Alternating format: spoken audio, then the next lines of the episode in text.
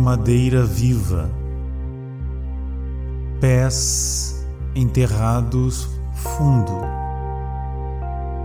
braços e mãos abertas e solidariedade a correr pelo Liber e pelo lenho. Para ver a árvore próxima, compreender suas curvas, seu ramo que desce, sua folha cadente, sua flor que enfrutece. Para saudar o volume variável e a linha incerta,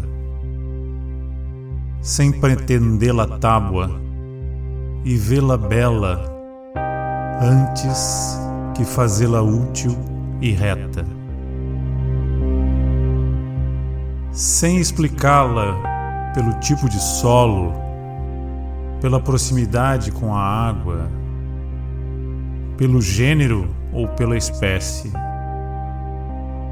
mas só e somente só pela pretensão inocente de sorver chuva de ontem, de alcançar quaisquer raios de sol.